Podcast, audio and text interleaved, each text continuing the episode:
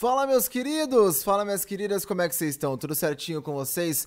Tonelo mais, mais uma vez e nesse Sinto Peso do Tonelo, que ficou um pouco aí fora do ar, agora tá voltando com força total, trago ele que foi muito pedido nos comentários desde o início do quadro, o grande Lico da Brasil Gaming House. E aí, meu querido, como é que você tá? E aí, Tonelo, tranquilão, mano. Muito obrigado pelo convite aí. E Bora trocar uma ideia.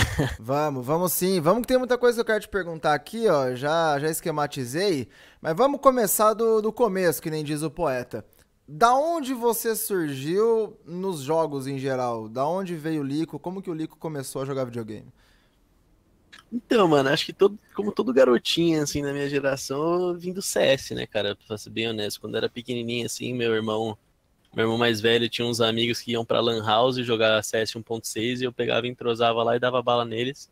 Aí acabei uhum. pegando paixão pelo, pela coisa, né? Sempre gostei muito de jogar videogame, jogava CS 1.6, cheguei a jogar um pouquinho de Source, mas nada muito sério. Quando eu comecei a, é, a brincar mais um pouco de pegar em jogar competitivo, jogar em time, foi no TF2. Daí, quando saiu Overwatch, que é um jogo bem parecido, acabei aderindo.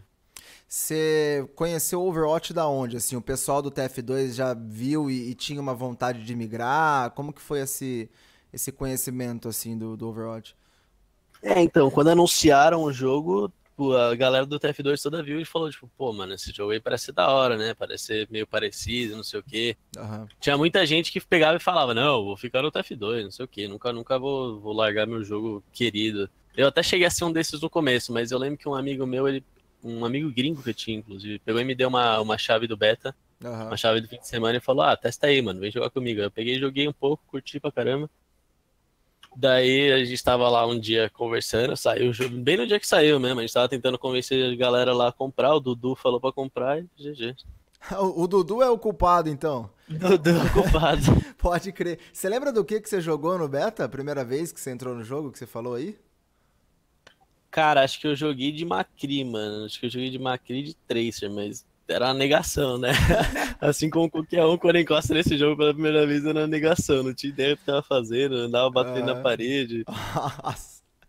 Não, pode crer, pode crer. E aí você falou que o Dudu, né, digamos, o, o culpado e o responsável pelo, pelo core do time, né? Aliás, falando de, não necessariamente de BGH, mas do time de vocês, o core é, já é antigo, né? Já é do Team Fortress. É você, o Dudu, acho que o Colero, não é alguma coisa assim? Sim, é, inclusive eu, o Dudu e o, e o Colero, a gente jogava junto num, num timinho TF2 lá. Uhum. Daí, é, quando a gente veio pro Overwatch, tinha, sei lá, 10 pessoas no nosso TS, a gente falou, ah, vamos formar um time aí. Pode crer. Aí tacaram na minha mão, tacaram na minha mão. Não, você que vai escolher quem vai jogar do que. Eu falei, vixe, não, não, já era. E isso é, isso é até um negócio interessante, né? Como que vocês escolheram essa lineup? Assim, ó, você vai ser DPS ou você vai fazer aquilo? Como que foi esse, esse evento aí? Então, acho que foi mais por, por aptidão mesmo, para ser bem honesto. No começo, o nosso primeiro time foi eu e Dudu de DPS, Uhum. O Anka e o alemão de suportes, e o Nil e o Vitão, que era o Kresker, o Kresker de, de tanques. Daí, como é que foi? O alemão era mono Lúcio no quick play, né? Daí a gente falou, ah, o alemão vai ser suporte. Acabou. É. O Nil ia ser tanque, porque ele era o único que che chegou a tocar no, no, nos tanques antes de, de, a gente começar a tentar jogar campeonatinho. Uhum. Uh, eu acabei pegando DPS porque o pessoal sabia que eu já dava bala no TF2 e ah, bota o link aí de, de DPS aí pra ver se ele vai dar bala também. Uhum. Aí o, o, Dudu acabou pegando também, não, não, lembro muito bem como é que foi a história do Dudu pegar DPS, mas também dava bala no TF2, acho que deve ter sido essa conexão. E uhum. o Anka foi de suporte porque sobrou mesmo. Pode crer. Tem um papo uma vez quando eu tava entrevistando o Colero que ele disse que era para ele ser DPS, mas ele foi movido para suporte. Como que foi essa história aí? Então, é, essa história de uma treta muito antiga, na verdade, porque acontece que a gente sempre fazia nossos stackzinhos no Quick Play, assim. Uhum. Aí chegou um dia, a gente tava estacando no Quick Play, tinha cinco pessoas do time e um amigo nosso que era amigo nosso mesmo, só tava entrosando com a gente lá. Uhum. Daí chegou o Kurok assim, eu quero jogar aí, não sei o quê. Tira esse cara aí pra jogar. A gente falou, pô, mano, a gente não vai quicar o cara, velho. Aí o Dudu falou brincando, não, o Dudu falou 100% brincando. Pô, mano, tá, que bom que você não tá aqui. Daí eu jogo de DPS, porque na verdade o Dudu ia ser suporte e o Kurok ia ser DPS. Aham. Aí o Kurok ficou puto. ele ficou puto. Ele falou, não, como assim? Ah, então quer dizer que você quer jogar de DPS, né? Ele pegou e saiu do time e foi jogar pra Gore, foi jogar com a Gore. Daí o Dudu foi pra, foi pra DPS e o Anka de suporte. Ah, meu Deus do céu, tá aí histórias do- dos primórdios de hoje, BGH, né? Já passaram por BD, enfim, vários times, mas hoje BGH. E você, Lico, nunca pensou em jogar em outra posição assim? Jogar de, de tanque, de suporte? Olha, acho que pensar, pensar não, mas, tipo, não me importaria também se, se fosse o caso. Acho que eu, eu gosto de jogar de tudo, pra ser bem honesto. Eu gosto bastante de jogar de suporte, inclusive. Acho que tanque que seria, o main tanque que seria o que eu me daria mais mal, assim, mas acho que... Aham. É porque Não me importaria e, jogar Zara e Di você já fez, né? In- Inclusive É, pela. BGH, então acho que, que é uma transição um pouco mais fácil do, do DPS. E a gente falando de, de heróis e tal, e de roles, você é conhecido especialmente pelo seu Genji, né? Normalmente o pessoal fala Lico, já lembra de Genji. E você realmente acha que ele é o seu melhor herói atualmente? Ou você gostaria de ser conhecido por outra coisa? Tipo, nossa, Lico é o cara do shot calling, Lico é o cara do, do, do McCree ou do, da Widow, enfim. Você gosta de ser conhecido pelo Genji? Ah, eu gosto, porque acho que é um, é um boneco que ele meio que, mesmo que a pessoa não tá fazendo coisa muito importante com ele, tipo, parece que o cara tá jogando muito, tá ligado? Então parece que Aham. o cara tá dando um show ali. e acho que por, por ser um, um boneco que, que, que, tipo, o teto de, de habilidade é um pouquinho mais alto, me, me dá mais oportunidade de me destacar. Então eu gosto bastante. Eu não sei se seria o meu melhor herói no momento, agora, porque como a gente tá, tá num meta que Genji não entra muito bem, tipo, eu tô jogando muito de Hanzo, daí eu acho que Aham. meu Genji deve estar meio enferrujado, mas se eu, se eu pegar ele pra treinar de volta, acho que volta, volta a ser meu melhor herói sim. Aliás, ah, até uma dica de repente pro pessoal, né, que, que tá jogando de DPS, enfim, que tá começando a jogar Overwatch. Qual que é a sua, sei lá, sua mágica pra poder migrar entre, de- entre Hitscan e, e Project, assim? Porque você faz Hanzo, ao mesmo tempo que faz o Widowmaker, ao mesmo tempo que faz Genji, assim. Existe um- uma dica pra poder migrar entre as- essas classes? Olha, não sei se é uma dica mesmo, mas tipo, sempre que o pessoal me pergunta, ah, como é que tu treina, como é que tu faz isso, como é que tu faz aquilo, eu só falo que eu, tipo, eu realmente só jogo o jogo, sabe? Eu pego o Aham. boneco, fico treinando ali, fico tentando, tentando melhorar sempre, ver o que eu fiz de errado, tentar adaptar e esse é o meu, meu segredo mesmo, eu só fico jogando. Pode crer. Então tenha bastante tempo livre, não? Bom, vamos falar então de, de cenário competitivo, né? A BGH, até na época mesmo que era Black Dragons, enfim, lá bem no início, teve um período de domínio muito grande no cenário que eu vou chamar aqui de período de domínio pré-Karma, né? Pré aí a época ah, do, do time da Karma, do time argentino, etc. Quanto tempo foi isso? Foram nove, dez meses? A gente cada hora fala um, um tempo, assim. Qual que foi o... Eu não lembro, sinceramente. Pô, domínio, domínio pré-karma, parece que a gente é uns demônios, assim, assim, a gente é ruim. É, esse, né? o- era, era o primeiro Reich, assim. bom. uma coisa- É, acho que a gente dominou por um ano e pouco, um ano Foi e isso. cinco meses, sei lá, por aí, antes da Karma chegar. Entendi. E parecia muito fácil pra gente, não fácil, mas parecia. é, era visível que, que o time de vocês estava acima do restante dos times. E parecia relativamente fácil mesmo ter as vitórias, né? Chegar num campeonato e falar, ah, BGH tá, BGH deve chegar pelo menos na, na final. Vocês sentiam que era fácil também ou era só a gente que via de fora e achava que, que tava parecendo fácil? Então, pra ser bem honesto, tipo, foi bem, foi uma surpresa pra gente, né, da gente acabar chegando no topo, porque quando a gente começou a jogar, a gente tava sem, sem nada, daí a gente foi jogar L-Bowl lá, pré-temporada da L-Bowl, Uhum. aí a gente perdeu um jogo pra equipe e caiu pra lower bracket, daí a BD veio falar com a gente e a gente ficou feliz pra caramba, caralho, imagina é, representar a BD, da Aham. hora pra caramba. Daí eu, eu lembro que o Pings falou pra gente, não, se vocês conseguirem o top 4, pra mim já tá bom. Daí acabou que a gente ganhou o campeonato e a gente co- começou a dominar o cenário daí. Então foi muito, foi muito surpresa pra gente. Daí a partir daí a gente foi tentando só manter o nosso nível, né? Tipo, tentando sempre manter o nosso, nosso ritmo de treino pra não acabar ficando pra trás. Sim. E eu acho que eu não sei se é fácil, mas tipo, acho que acaba parecendo fácil porque a gente também se esforça muito por trás, por trás da cena, sabe? A gente não, não, não, não deixa a gente não vai deixar, não vai, não vai vacilar para deixar o resto dos times é, chegarem na gente. Acho que uma das vantagens que a gente tem enorme é que a gente joga há muito tempo junto já, né? Daí o pessoal que fica desmontando o time, fazendo time, desmontando o time, fazendo time, acaba não tendo o entrosamento que a gente tem. Não, pode crer. E é verdade que a BGH, a BD, enfim, é o, o time aí hoje conhecido como BGH, tomava sopapo da Keep Game antigamente? É, é pura verdade. verdade. Era verdade que a gente, a gente ia treinar com a equipe, a gente falava, ah, vamos treinar aí, duas horinhas de treino, né? Que nem é normalmente. Uhum. Aí a gente jogava 30 minutos, tomava sapeca atrás de sapeca, a gente falava, cancela, cancela, a gente tá indo embora, não tá sendo mais produtivo, todo mundo tiltadaço, ninguém vai querer jogar. Meu Deus do céu. Então você que está em casa aí fazendo o seu time, ó, você está perdendo a todo momento, saiba que você pode um dia melhorar e quem sabe aí ficar por cima da, da, da... esqueci o ditado, mas enfim, ficar muito bem no cenário. Tô sabendo legal. E como que era essa pressão de tipo sempre ser visado como favorito? Porque a partir do momento que um time, ainda mais um cenário sul-americano que tinha poucos times consistentes na época, uh, onde você tem um time se, se destacando, você fica muito visado, né? Como que era essa pressão? Influenciava na hora de jogar, assim, em você, no pessoal? Ah, acho que adicionou uma pressãozinha a mais, né? Porque o pessoal tem que estar tá sempre esperando muito de você, mas não sei se influenciava muito no modo de jogar. Acho que a gente sempre foi muito cabeça no chão, assim. É, digo pé no chão, né? cabeça no chão. Pode E a gente sempre, sempre tentou, não sei, sempre tentou manter o foco. Hum. Acho que hum. não, a gente não deixou influenciar muito, não. Não, pode crer. E aí, a, a BGH sofreu algumas mudanças, né? E, enfim, a coisa toda foi evoluindo. E principalmente depois da Copa do Mundo de 2017, que foi num momento até que a gente vai falar sobre isso também, mas uh, na minha visão a BGH aprendeu bastante, conseguiu melhorar bastante. Depois desse, dessa época, nos campeonatos aí uh, latino-americanos, né? no Brasil, no Overwatch Campeonato Brasileiro, vocês ainda dominavam, mas nos campeonatos latino-americanos vocês começaram a ter alguma dificuldade para Karma, né? que hoje é conhecida como Isurus Game, ou pelo menos o core do time uh, é o da, da, da Karma. Como que foi vocês, uh, para vocês, e especialmente para você, claro, se sentir, digamos, em segundo lugar, assim? Porque vocês perderam da Karma e ficaram um bom tempo perdendo da Karma, mesmo depois de bons jogos. Você se motivou? Você se, uh, se desanimou? Como que foi? Acho que não desanimei, não. Acho que o que, que, você falou. Acabei motivando um pouco mais. Queria voltar no topo, né? Uma vez você já sentiu o gostinho, você vai querer de novo.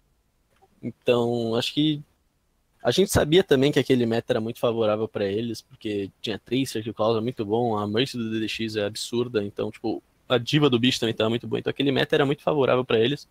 A gente sabia disso, então a gente não ia assim, desanimar antes da gente ver qualquer outro meta para ver como é que funcionava. Como aquele meta durou muito tempo, demorou um pouco pra gente saber mesmo qual era o nível da Karma, para saber se eles iam realmente ficar, ficar acima da gente.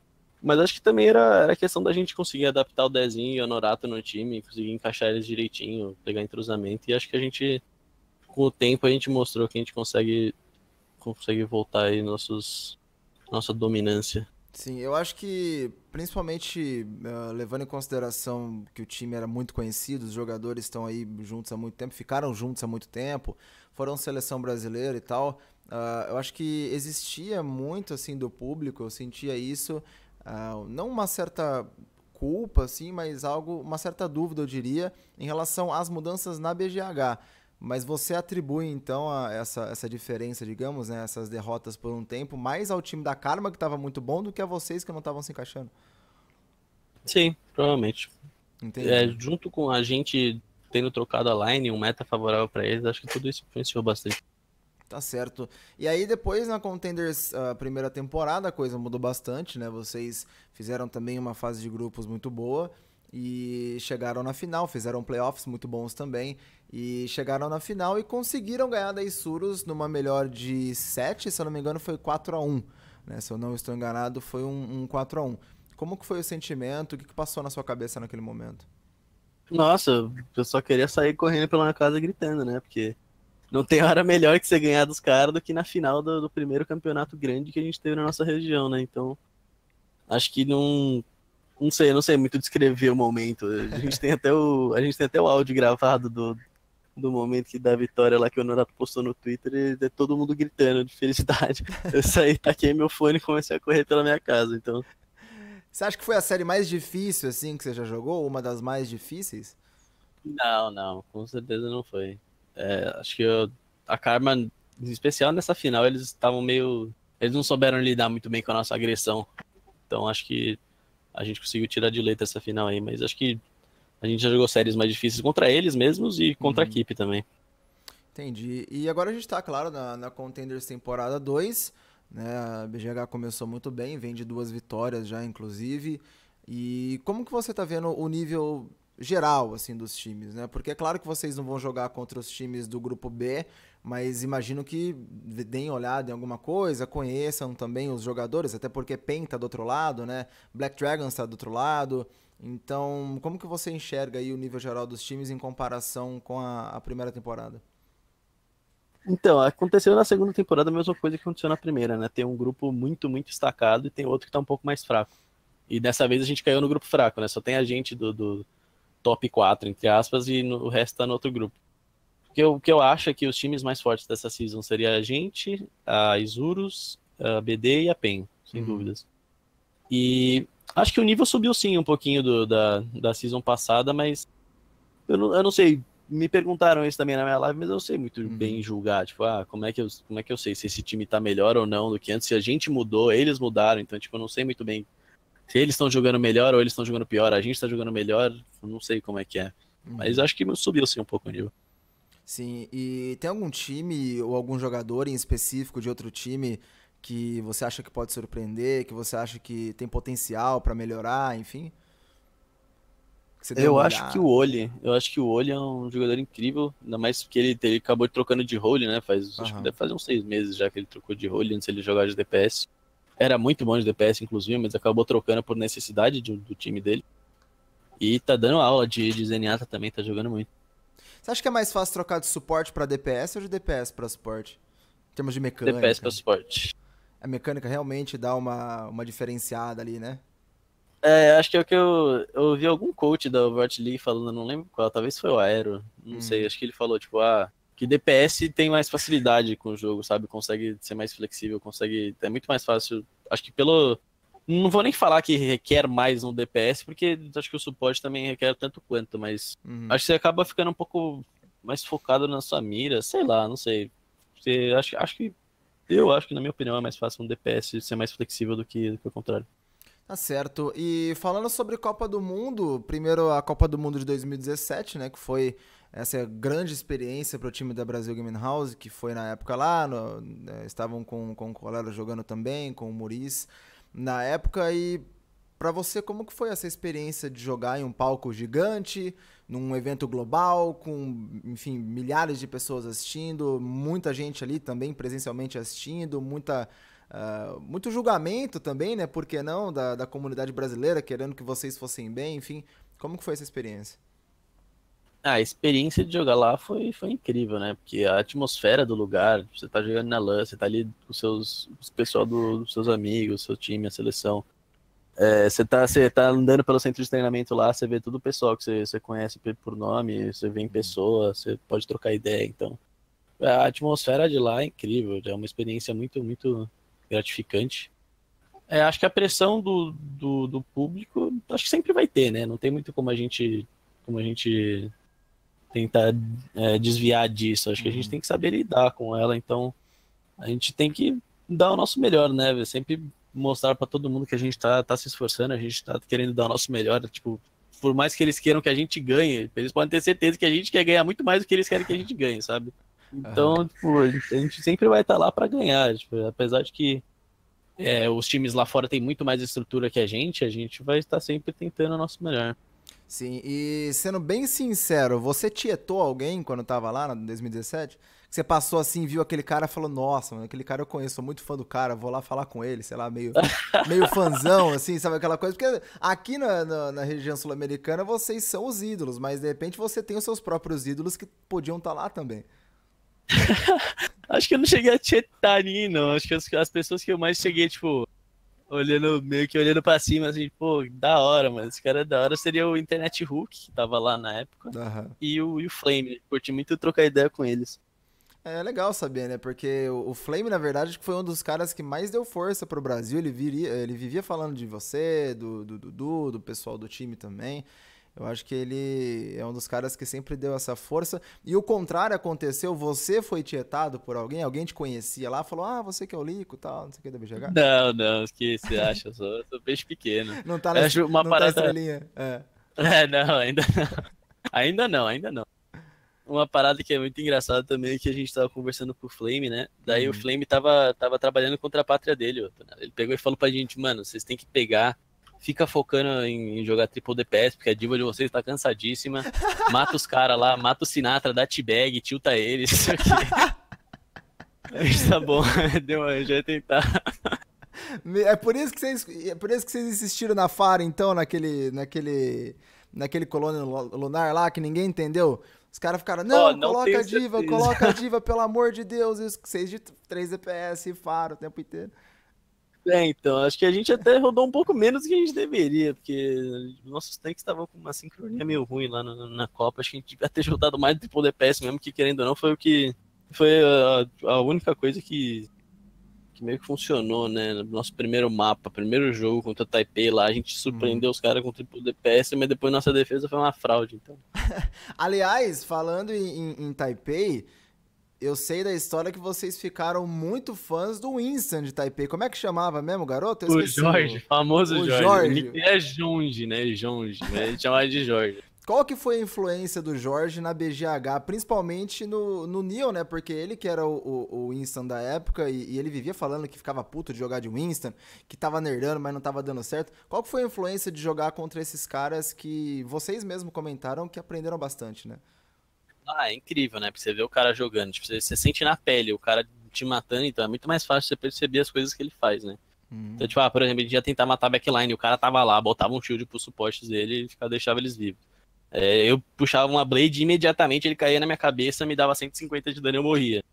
Uhum. Você, você vê o cara jogando, você, você acaba tentando aderir, né, ao que eles fazem. Tipo, a gente sentiu que a gente evoluiu muito, mas muito mesmo, nesses três dias, sei lá, acho que foi três dias, quatro dias que a gente teve de, de treino lá. Uhum. É, a gente tomou um 4x0 no palco da, da Taipei, aí um dia depois a gente foi treinar com eles e a gente ganhou treino de 3 a 2 com direito a full road. Então, tipo, a gente, a gente sempre foi tentando aplicar o que a gente sentia dos caras é, no, no jogo contra eles. Então, tipo, por exemplo, o nosso desengage. A gente nunca fazia desengage. Uhum. A gente tomou um desengage tão lindo dos caras que a gente falou, mano, a gente tem que fazer isso. Aí a gente Sim. começou a testar e a gente começou a tentar conseguir fazer. E era visível. Eu lembro que eu comentava bastante também, com até nos campeonatos, que o, o, estilo de jogo do Neil, por exemplo, voltou, começou a voltar muito mais para ajudar. Parece que a BGH entendeu, né, até certo ponto, que existe também um, um, meio termo ali, que acho que era um, era um estilo muito grande. E até, até hoje é também esse estilo meio que característico do, da região sul-americana de ser agressivo, né? De ir pra cima, de, de querer briga o tempo inteiro. E, e, a gente brinca uma coisa, Lico, sempre também nos campeonatos, fala, não, porque essa jogada aparece quando o Lico pegava é, Genji, tomava um estimulante do Colero e matava cinco de Genji acreditando nas brigas. É verdade isso? Você acreditava mesmo nas brigas ou era loucura, assim? O que, que, que passava na cabeça? Teve várias vezes que aconteceu que você tava, sei lá, você e mais um, vocês três jogadores contra seis do outro lado e você tirava uma clutch play do nada, assim. Você tem essa Sim. característica de acreditar na, na gameplay? Acho que o nosso time inteiro, né, a gente conseguiu desenvolver essa, essa característica, não só eu, tipo, uhum. a gente nunca dá uma fight por perdida, ainda mais se a gente tem ult, que a gente sabe que a gente consegue virar. A gente tá, tá sempre tentando analisar como a gente pode usar nossas ferramentas para ganhar dos caras, independente do, do, tipo, a gente, sei lá, a gente perdeu, perdeu o Honorato, perdeu, perdeu o Nil, a gente tá sem os dois tanques, mas a gente tem que tentar contornar isso, sabe, tipo, a gente tenta a gente tenta sempre não, não pegar e só entregar uma luta, ah, perder, tomamos uma pique, vambora, uhum. deixa os caras ganhar aí, ganhar espaço, então isso acho que é um ponto forte nosso, que a gente nunca se dá por vencido e a gente acaba virando muita fight por, por, por conta disso, eu acho que isso é uma coisa que falta muito para os times brasileiros, tipo, confiar mais no próprio taco e, e acreditar que dá para dá pra virar fight. Tá certo. E Copa do Mundo 2018, a gente falou bastante sobre a Copa do Mundo 2017, toda todo o aprendizado né, que, que aconteceu. Mas agora na Copa do Mundo de 2018, como que estão as suas expectativas pro, pro torneio? Olha, as expectativas reais, reais do time, acho que a gente quer muito ficar em terceiro lugar do grupo. Uhum. E tentar, tentar esboçar uma, uma, um jogo bom na, nas playoffs, mas acho difícil a gente eliminar os Estados Unidos ou o Canadá, né? É, é... Acho que essas são as nossas expectativas realísticas, assim. Sim, no caso o grupo é Suíça, Noruega e Áustria. Não sei se tem muito material até de jogadores, etc, desses outros três times, mas deles vocês acreditam que podem passar? Sim, sim. Tipo, é, também não, não sei, é, realmente não sei uhum. muito bem, não conheço muito bem os jogadores dos outros times, tipo, nunca ouvi falar. Tipo, ouvi uhum. falar de um ou dois jogadores, assim, da, da Noruega, mas o resto eu não conheço muito bem, não. Então, não sei, não sei se isso vai ser bom pra gente, a gente não conhecer os caras, então talvez eles não sejam muito expressivos, ou se vai ser ruim, porque os caras vão ser muito bons e a gente não conhece. Uhum. Mas não sei, a gente tem, tem expectativa de, de, chegar em terceiro. Sim, e você comentou já, né, brevemente sobre Estados Unidos e Canadá. É, eu não diria que uh, vocês estariam com medo dos Estados Unidos e Canadá, até porque tem toda a questão da estrutura, mas rola um certo respeito assim com os times, rola um, eu vou colocar a palavra medo aqui. Rola esse certo medo, digamos, dos caras. E a estrutura, agora, principalmente com o Overwatch League, você realmente sente que dá uma diferenciada grotesca no nível dos jogadores? Porque a gente comenta isso, né? Do lado do caster, do lado da, da análise, a gente comenta, meu, a estrutura é, é grande e isso pode diferenciar. E você, como jogador, realmente sente essa diferença? Eu acho que não sei se é medo que a gente sente, mas é o que você falou, né? Tipo, os caras estão tudo no Overwatch League. Tipo, a seleção inteira dos Estados Unidos, a seleção inteira do Canadá estão no Overwatch League. Uhum. E a Overwatch League funciona como uma câmara que os caras estão tudo, tudo juntinho lá, os melhores treinando contra os melhores, melhorando cada vez mais, enquanto o resto do mundo vai ficando para trás, sabe? Então, tipo, acaba ficando mais difícil você acompanhar o nível dos caras, mas é essa parada que você falou de respeito, acho que foi, uma, foi um, um dos nossos erros na, na Copa do, do, ano passado, que a gente respeitou muito os caras. Tipo, a gente não pegava e a gente não tomava iniciativa nas fights como a gente faz aqui no, no Brasil, que a gente, a gente entra muito mais confiante no jogo, né? Então, a gente uhum. tem que uhum. entrar mesmo sem, sem respeitar os caras e tentar jogar o nosso jogo, impor o nosso jogo, porque, querendo ou não, Overwatch é muito o psicológico influencia muito, né? Se você tá num, tá num dia bom lá, você tá se sentindo bem, você, você entra na base dos caras para dar tirinho, você, você acaba não só desmoralizando o outro time, como você acaba se botando para cima e acaba jogando melhor. Então, Sim. acho que isso é uma parada que a gente pecou no ano passado, que a gente tem que, tem que focar nesse ano, que é não respeitar os caras e tentar impor nosso jogo. Tá ótimo, acho que eu concordo, inclusive, né? E, e a questão da estrutura é algo, é um processo, né? Eu diria, a coisa tá andando mas a gente está bastante confiante, passando aí né, uma visão da comunidade, com certeza vocês devem acompanhar um pouco também, né? Mas acho que o pessoal está bastante confiante no time. Uh, não diria que foi uma grande surpresa em geral, que até porque são 12 jogadores, né? Então não diria que foi uma grande surpresa, assim, que, que não seria só a BGH, até porque o Colero já havia dito também que por questões pessoais não, não iria uh, como escolha primeira, etc mas a gente está muito confiante e, e, eu realmente espero que, sei lá, a gente tire um mapa dos Estados Unidos, a gente tire um, mapa do Canadá, quem sabe até ganhe dos caras. E você acha que vai ser uma, uma boa vitrine, Lico? Você sente isso? Porque, sendo muito sincero, o, a comunidade brasileira acredita muito que você vai para Overwatch League. Você realmente está esperando isso também? De, pô, eu vou chegar na Copa do Mundo, vou jogar muito e você vai ser uma vitrine e eu quero estar tá lá na Season 2, assim? Esse é meu sonho, né? Esse, com certeza é o que eu tô. Eu tô, tô trabalhando em prol disso, mas. É o que eu sempre falo na minha live, né? Tipo, não sei. Uhum. Tipo, a vitrine é muito boa, mas depende muito mais da gente do que do, da, da vitrine em si. Porque o palco tá lá pra gente, a gente tem que chegar lá e jogar bem, tem que chegar lá e, e esboçar uma, uma reação, principalmente contra os Estados Unidos e o Canadá. O que você falou, se a gente tirar um mapa deles, acho que já talvez já seja suficiente pro pessoal notar a gente falar, ó, oh, não, esses caras aí talvez eles tenham potencial, não sei o que. Uhum. Acho que essa, essa expectativa que o pessoal tem de ir para Overwatch League é muito boa, mas não sei, né? Tem que tentar, tem que tentar viver ao nome, né? Tem que tentar fazer jus a essa expectativa e tem que dar o meu melhor lá. Quem sabe eu dou um show lá e não, entro para Season 2, seria, seria meu sonho. Seria bom, inclusive, vamos, vamos torcer para isso. A gente está sempre torcendo aí para o Brasil e muito bem. Com certeza a seleção pode ficar sabendo que, que o apoio do Brasil existe sim. E Lico, seguinte, vamos pro, pro bate-bola, conhecido aqui do, do Cinto Peso do Tonela. Eu vou falar uma palavra, Bora. um termo, e aí você manda a primeira coisa que vier na mente, beleza? Morou. Vamos lá então. Genji. OP. Dois snipers. É. Copa do Mundo. Oportunidade. Um medo. Fraudar. Um desafio. Ganhar dos Estados Unidos e do Canadá. E uma vontade. Entrar pra Forte League. Tá certo, tá certo. Resumir, tá resumir o nosso papo aqui. Se você não quiser ver tudo, você vê aí os últimos 30 segundos, tá ligado? Tipo, TLDR na parada. não, tá ótimo, Lico. Pô, muito obrigado mesmo por ter aceito o convite aí, trocar essa ideia comigo. E agora fica o espaço para você mandar um salve aí pro pessoal, enfim, manda o que você quiser. Eu que agradeço muito pelo convite, sempre bom trocar uma ideia com o senhor.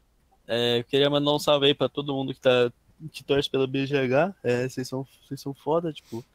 A gente não seria nada sem vocês. Muito obrigado pelo apoio que vocês dão pra gente. É, e é isso, mano. Obrigadão aí pelo apoio. Tamo junto. Bora. Bora pra cima. É isso. Porrada pra cima dos gringos. Como diria o poeta, é isto! E ficamos então aqui com mais uma edição do Cinto Peso do Tonelo. Você curtiu, deixa o like, compartilha, etc. Você conhece, né? Você já sabe o procedimento, é importante, vamos dar essa visibilidade pro pessoal. Tem muita coisa legal no, no papo aqui também. E espero que todo mundo curta. Um grande abraço e falou!